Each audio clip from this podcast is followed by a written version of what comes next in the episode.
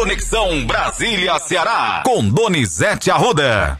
Vamos lá, Donizete Arruda. Um ótimo dia para você. A semana vai ser movimentada em Brasília. Em pauta, reforma tributária, marco fiscal. Tem também o depoimento do ex-ajudante de ordens do presidente Jair Bolsonaro, Mauro Cid. Bom trabalho para você. Olha, Matheus, a semana é agitadíssima em Brasília. É a última semana. Sim. Creio que depois desta semana os deputados vão entrar em recesso junto com os senadores. Semana tem, vamos lá. Tem reforma tributária. Ontem o Arthur Lira fez uma reunião no domingo na casa dele. Todos os líderes estavam lá. E na reforma tributária há muita confusão, há muita divergência, há muita briga.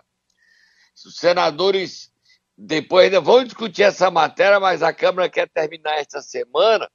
E entre os deputados há uma questão. O Arthur Lira quer votar até sexta-feira a reforma tributária, que unifica impostos como o ISS e o ICMS, só que cria um comitê da federação para estados e municípios. E os governadores estão contra. O ministro é, Alexandre Padilha teve com o governador de Goiás, Ronaldo Caiado. O governador de São Paulo também está contra. É muita briga, é muita confusão. E a gente tem o Guimarães, que ontem deu entrevista em pleno domingo à Globo News, sobre essa votação, que é o assunto. Mas não é só isso, não. Tem, no Senado vão eleger dois é, diretores do Banco Central, vão ser votados na sabatina tem a, tem a PL do CAF, que é o projeto de lei do CAF, que desempata. Tem o é coisa demais. Os ministros do Banco, os diretores do Banco Central, é Gabriel Galípolo e Ailton Aquino, fiscalização Ailton Aquino e política monetária Gabriel Galípolo. Vamos ouvir o Guimarães falando, Matheus.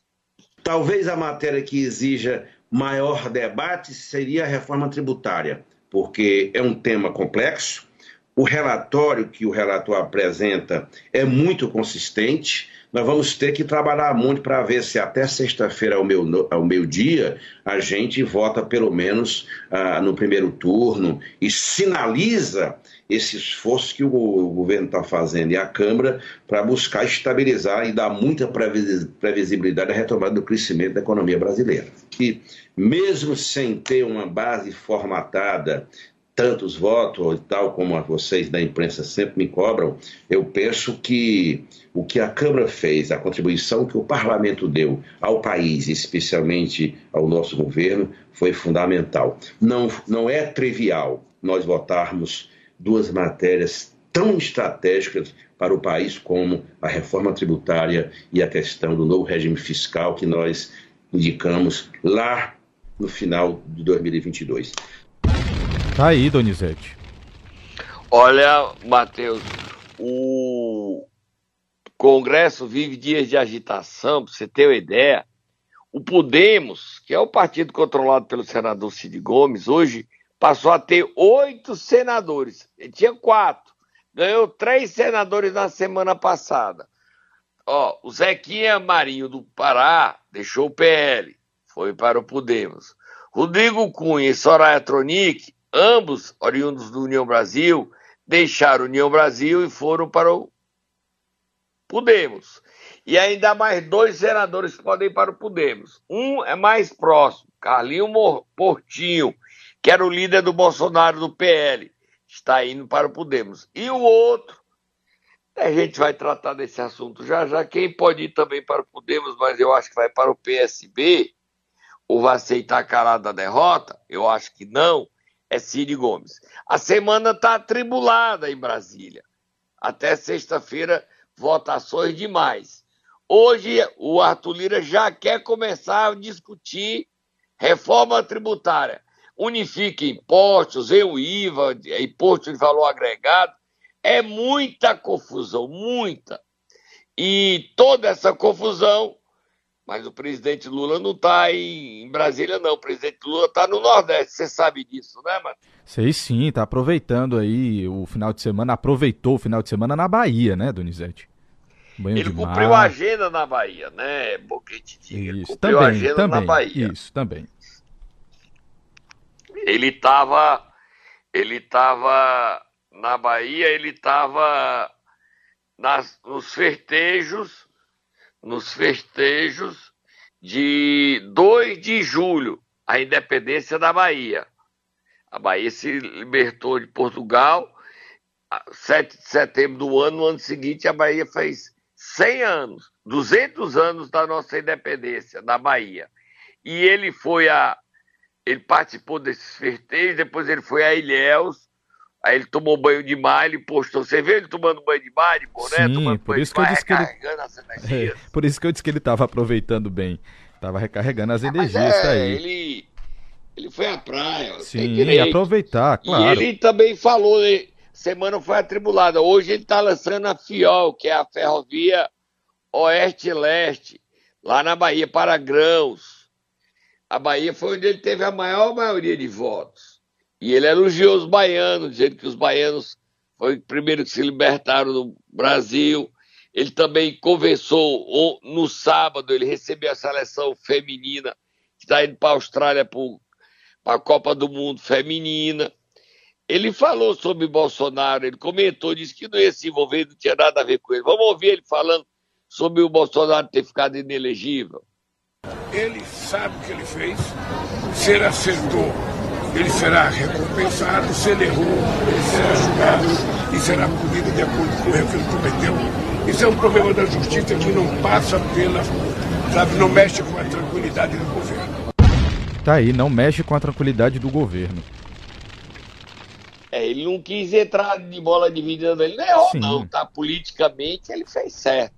Se o Bolsonaro não é mais candidato, para que, é que ele vai entrar nessa dividida de bola? Agora, quem já começou a se lançar como pré-candidato para ser o candidato da direita foi o governador de Minas Gerais, Romeu Zema. Você viu? E ele deu uma briga dele, Matheus. Ele citou uma frase de Mussolini nas redes sociais dele. Você chegou a ver essa polêmica? Vi, vi sim. E aí é uma coisa complicada. Ele já. Será que ele está na, na história de Bolsonaro, que é criar um ambiente de atrito? Ele quer ser notícia. Não importa de que forma. Será que o Zema entrou nessa linha do Bolsonaro? Sei não. Só sei que o Tarcísio Freitas, governador de São Paulo, que é outro nome falado, não pensa em disputar a presidência agora, preferiria ir para a reeleição. E um terceiro nome poderia representar a direita é da Michele Bolsonaro. O presidente Bolsonaro seria um cabo eleitoral de luxo. Ainda falta muito tempo, né, Matheus? Ano que É vem vamos ter eleições municipais. Aí, de mais dois anos é que a gente vai ter eleição presidencial. Agora que o Lula está com seis meses de mandato, gente, é muito pouco tempo. Falta muito tempo, muito. Mas o Lula falou mais, né, Matheus? Exatamente, falou sobre o SUS, Donizete, a valorização do SUS. Vamos ouvir. Isso no Rio Grande do Sul, tá? Na sexta-feira. Vamos lá. Precisou, Nízia, precisou acontecer uma desgraça no mundo. Precisou acontecer uma pandemia. E precisou a gente ter um governo negacionista para que o SUS pudesse, com todo o sacrifício da falta de recursos, mas com a dedicação de homens e mulheres que, de forma extraordinária, colocar a sua própria vida em risco para salvar a vida de outras pessoas, é que o SUS passou a ser respeitado nesse país como jamais ele foi respeitado. Hoje mesmo as pessoas que criticavam o SUS são obrigadas a se curvar e agradecer. Morreram 700 mil pessoas nesse país. Poderia ter morrido mais de um milhão se não houvesse a dedicação dos funcionários do SUS neste país que se dedicaram de corpo e alma para salvar esse país. Tá aí, Donizete. Olha, o, o Lula falou sobre o SUS e hoje é manchete do jornal Globo, Matheus. Antes eu queria falar da manchete do Globo, dizer que sobre a candidatura da Michele Bolsonaro, o ex-presidente Jair Bolsonaro disse que a primeira-dama, sua mulher, sua esposa, Michele, não tem experiência para enfrentar o dia a dia de uma política bastante violenta com um sistema bastante ativo no Brasil. Acho que não, presidente Bolsonaro. Michele aprende rápido. Ela estava ao seu lado, ela tem condições de ser candidata assim. Mas ele não se empolga com a candidatura da mulher, não. Sobre a manchete do Globo, qual a manchete?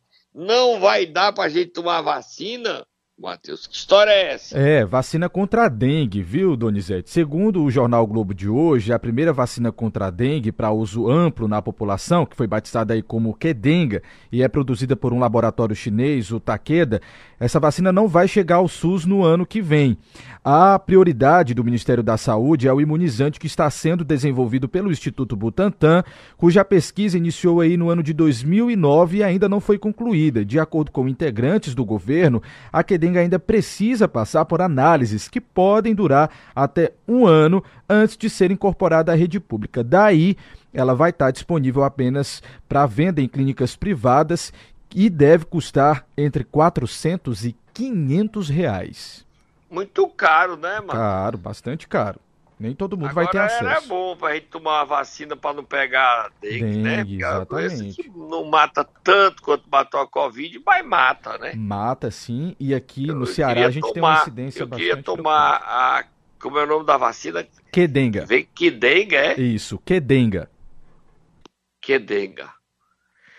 Tem uma, quedega pra mim aí, Matheus? Não tem, Donizete. Entre 400 e 500 reais pra você, tá bom? Isso, vai Deixa inchando. Um aí. Vê se o presidente Lula dá um jeito de botar o quedega pra nós dá no sul de graça. É verdade. Vamos lá fazer uma Custa nada, mas não quer gastar, quer fazer pelo Butantan. Vamos ver aí. Vamos dar uma paradinha, a gente volta lá, quedegando a vacina para você, Matheus. Que denga, o nome bonito. Vamos denga. lá, vamos lá, Donizete. Momento Nero. Começamos a semana, Donizete. Vamos acordar quem hoje?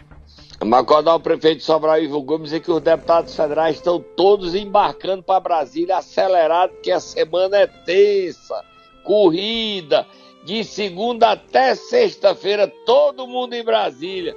E Brasília tem feito frio, Matheus. Eu tô com bronquite, Matheus. Olha, eu fui para São Paulo, Rio, peguei bronquite, olha aí. E Brasília tá frio. Quem for tem que estar roupinha para se proteger. Não me protegi, pena em mim no bronquite.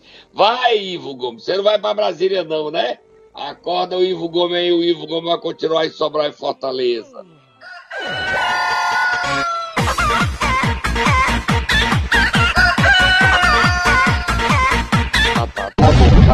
Ir pra casinha. O Ivo Gomes voltou a dar entrevista. Ele devia dar uma entrevista para nós. Convide ele, Matheus, se dar uma entrevista. É, vamos convidar, nós. vamos convidar o prefeito.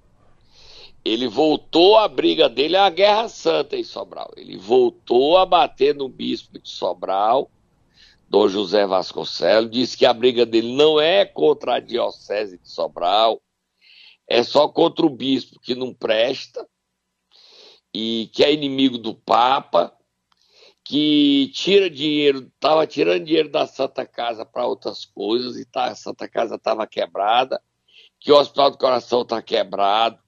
Ô, briga grande, sou eu que estou falando nada disso. A Diocese já soltou uma nota, você se lembra daquela nota, Matheus? É. Criticando é. o prefeito, e ele voltou a atacar o Dom José Vasconcelos, acusando de ser inimigo do Papa. Sou eu que estou falando, não, viu, Matheus? Eu estou fugindo do, do, do, pau, não. É porque não sou eu, porque é que eu vou assumir que eu não falei? Bota o Ivo Gomes aí e ele está fazendo a festa daquele humorista que criou o Ivo Mil Grau. Vamos ouvir. Eu não brigo com diocese. Não vamos confundir as coisas. Uma coisa é uma instituição, outra coisa são as pessoas que a compõem. Então, eu não. Eu não eu, como é que eu vou fazer intervenção na Santa Casa sem brigar com o bispo? Me explique. Se eu apelei para o bispo várias vezes para ele resolver o problema, fui lá na casa dele. Não foi nenhuma nem duas vezes. Testemunhar, inclusive, o luxo no qual ele vive, né? Então, assim, eu fui lá, pedi pessoalmente, sem ninguém saber. Fui lá, pedi, depois pedi de novo. Ele foi na prefeitura, pedi de ele novo. Ele recebeu bem, prefeito? Recebe, falso, né? Educado, né? Falso. Falso, né? Muito, muito. Não é pouco, não. É, Pedir, como é que é, é, eu vou deixar o bispo tratar mal a população? Eu vou deixar o bispo fechar o tratamento de câncer das pessoas? Eu posso deixar? Não. Tá não certo eu deixar como não, prefeito? Então o bispo fecha, eu tenho que tomar uma providência para abrir. O bispo fecham outro serviço na Santa Casa, eu tenho que tomar providência para abrir. O bispo tira dinheiro da Santa Casa, eu tenho que tirar, tomar providência para o bispo não tirar dinheiro da Santa Casa. Porque essa é a minha obrigação. Eu queria fazer isso? Claro que eu não queria. Como é que a pessoa que tem, tem prazer em brigar? Eu não tenho. Eu não tenho, me sinto mal, não gosto. O bispo daqui é contra o Papa. Você quer saber disso? É contra? É, é. É de outra, é de outra linha. É negócio de Shalom, essas seitas aí. Shalom e não sei mais o quê. Eita, Donizete. Foi pesado demais, Foi, né? foi pesado. Você viu que ele disse que o bispo é contra o Papa, ele disse que o bispo é falso, foi muito pesado isso. Agora, o espaço está aberto para o bispo Dom José Vasconcelos falar, ou mandar alguém defender, ou a diocese distribuir uma nova nota, o espaço está aberto. Essa entrevista foi dada ao Carlos Torres na Rádio Tupinambá de Sobral. Não é isso? Isso. E nós estamos dando um crédito aqui porque é um assunto que é uma guerra santa, é uma guerra que movimenta a política cearense, o prefeito de Sobral, dos maiores municípios do estado, em guerra contra a diocese, apesar de dizer que não. A briga só ele diz que a guerra não é contra a diocese, é contra o bispo. Se ele pudesse, ele ia no Papa e pedia a transferência do bispo. Você tem previsão de que é que essa guerra vai dar, Matheus? Eu não tenho, mas se você tiver, você me, a- me Não, avisa com certeza, explique. com certeza. A gente vai apurar sim, vai ficar acompanhando, né? Os desdobramentos de tudo isso, inclusive o posicionamento da diocese. Tá certo. Ó, antes de ir para o nosso próximo assunto, dar os parabéns ao médico Valdenir Rolim, que está formando uma- um herdeiro, deixando uma história para o Ceará. Doutor Valdenir Rolim está formando um neto médico. É o Ricardo Rolim, não é isso? Rodrigo, Rodrigo Rolim Guimarães, Donizete. Tá certo. Rodrigo Rolim Guimarães, neto do Dr. Valdenir, nosso, que nos retransmite há muitos anos na FM Jucás, o programa, que está formando o seu neto Rodrigo Rolim. Quando- qual é a agenda da formatura do filho, do neto dele, o Matheus? Donizete, dia 5 do 7 vai acontecer a missa na Igreja Catedral, às 7h30, e, às- e no dia 7 de julho vai acontecer a colação no Teatro Rio Mar. E no dia 8 tem aí um baile, segundo a agenda aqui que você está me No perguntando. centro né? de eventos. E, eu- e ele destaca no convite a força do avô dele, né? Isso aí, Matheus? Exatamente. Só um trechinho, o que é No- que ele diz? Ele diz o seguinte ao final aqui do convite: ao meu avô, Valdenei Rolim, meu muito obrigado, pois tem sido fonte de inspiração a qual levarei continuamente no exercício da minha profissão.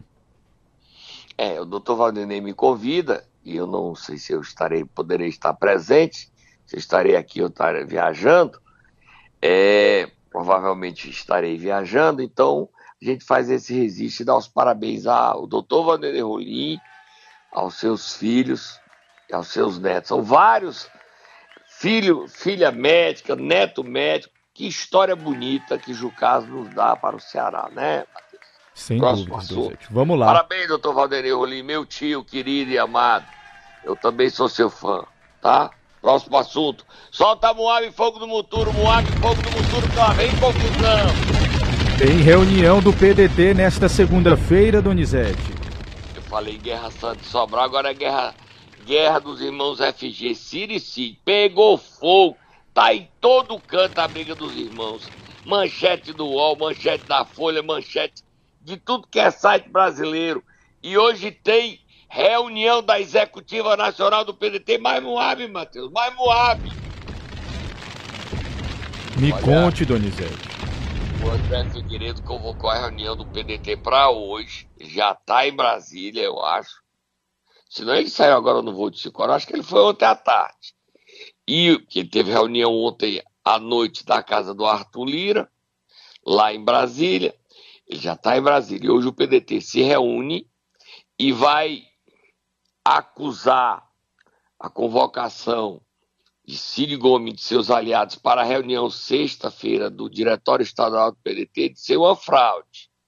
O argumento da fraude é aquela que nós já usamos. Um dos que assinaram a convocação, no caso Alexandre Mota, ele não poderia assinar porque ele é tesoureiro do Podemos hoje. Além de ter a assinatura da prefeita de Brejo Santos, Slainandi, de que ela é da executiva, mas não é do diretório. Também não podia assinar. A partir dessas duas fraudes, o PDT vai anular a convocação e eu acredito que o PDT vai mudar os diretórios, de canetada do Diretório Nacional e do André, Diretório Estadual. O Cid Gomes, se quiser ficar no PDT do Ceará, ele fica. Se ele quiser continuar como líder do PDT no Senado, ele continue e possa continuar. Contudo, entretanto, ele fica sabendo que quem manda no PDT é André Figueiredo, é Carlos Lupe, que não está satisfeito com o Cid, porque pediu para ele não fazer essa convocação, solicitou que ele aceitasse que o André terminasse o mandato dele até dezembro, quando então ele poderia entregar o partido. Só que o Cid resolveu peitar André Figueiredo, resolveu peitar o Lupe, e eu acho que ele cometeu um erro. Mas quem sou eu para dizer que o Cid errou? Você quer dizer que ele errou, Matheus? Você diga, eu não, não digo não. Eu também ele não errou, digo, Matheus? Não vou, vou, não vou me meter nisso, Donizete. Estou só escutando tá... aqui as informações. Você tá doido para não ficar no. Você prefere ficar distante da confusão, claro, né? Mas a briga Donizete, rendeu, porque, né? a gente, porque a gente consegue ver todos os detalhes de fora, né? É, agora é fácil. Agora, a briga não para aí, não. Solta moado, fogo no tudo, tem mais moado. E o Cid voltou atrás, Donizete? Voltou, exatamente. Chama o Marciano, chama o Marciano, chama o Marciano para dar conselho aos irmãos. Alô, amigo Marciano, cadê você? Venha nos dar conselho, Marciano, vem cá. Oi, Donizete Arruda, meu terráqueo favorito depois do Cincizinho. O que temos pra hoje, Donizete Arruda? eu pensei que você me dá conselho, você quer saber o que é que tem de notícia. Que é isso, Marciano? Os irmãos estão brigando. Você tem que falar aí com o doutor Zé Euclides, com a dona Maria José, falar com Deus e vir pra terra, sequestra o Ciro dias. Você sumiu com ele, nunca mais deu entrevista, Marciano. Mas a briga tá feia. Você se lembra, Marciano, que o Cid disse, você se lembra, Matheus? Que ele Sim. não ia dar resposta pro Ciro, Sim. nem as declarações do passado, nem as declarações do futuro, você se lembra? Sim, lembro sim. Pois ele cumpriu a palavra? Parece que não, Donizete. Pelo que eu tô vendo aqui, ele deu uma segurar. entrevista e respondeu o Ciro. E agora, Marciano, será que o Cirinho, seu amigo Cicizinho, vai responder ao Cid? Primeiro o Cid responde, ele não foi gravado, não tem áudio dele, mas foi uma entrevista no UOL e do UOL espalhou-se pelo mundo. Guerra dos irmãos, guerra dos irmãos FG. O Ciro atacou o Cid falando que tinha levado a facada nas costas, que a facada ainda estava quente. E o Cid não gostou, não. O que é que o Cid respondeu, Matheus? Ele disse o seguinte, abre aspas, não foi traição. Traição é algo que você faz e não avisa. Eu avisei que não me manifestaria sobre a eleição estadual. Agora Ciro fica aí, falando de facada. Fecha aspas. Cid Gomes. Eita, que confusão grande. E o Ciro e o Cid não vão fazer as pazes, Matheus? Vão não, né? Parece que não, viu, Donizete? Mas a gente torce que faça, né? Claro. Vamos torcer. Não, eu não? acho que briga de irmão é muito chato. É, briga familiar.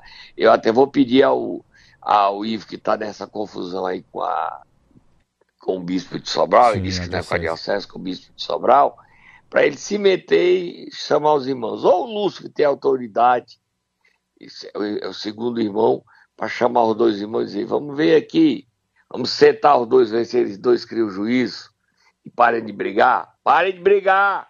Sirici, parem de brigar. Essa história da oligarquia Ferreira Gomes brigar não dá certo não, que vocês perdem poder, os dois pés. Próximo assunto, Matheus. Vamos lá, Donizete, para a gente já ir caminhando para o final aqui do Momento Nero, falar sobre a reunião do governador Eumano de Freitas com o secretariado para o balanço dos primeiros seis meses de gestão.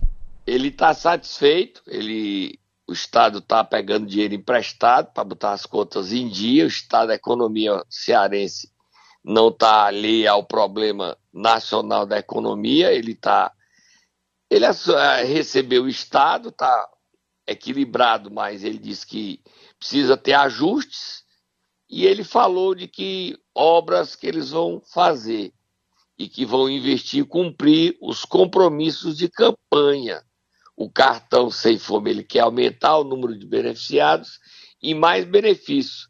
O hidrogênio verde, ele teve em São Paulo até com o CID da Folha de São Paulo falando sobre hidrogênio verde. E a grande questão é como é que o Ceará vai sobreviver a essa reforma tributária se afeta a geração de emprego, porque as indústrias não vão ter mais como ser beneficiadas com a gente dispensar o ICMS. E o Estado tem que estar preparado para esse momento para não perder os nossos empregos, né, Matheus? Pois vamos é, Donizete. o Elmano falando sobre os seis meses. Nós tomamos as medidas necessárias para garantir que o Estado mantenha seu equilíbrio fiscal, mantenha um padrão de investimento, o que nos permitiu esse ano, por exemplo, já passar para 70% das escolas do Estado do Ceará em tempo integral, de pagar os precatórios do Fundef dos professores, estão preparando a segunda parcela, de garantir o reajuste dos professores no valor do piso, é um dos poucos estados do Brasil que implantou, está implantando 14,95% para os professores da rede pública estadual, nos permitiu fazer reajuste para os agentes comunitários de saúde, sem colocar em risco o equilíbrio fiscal do Estado do Ceará.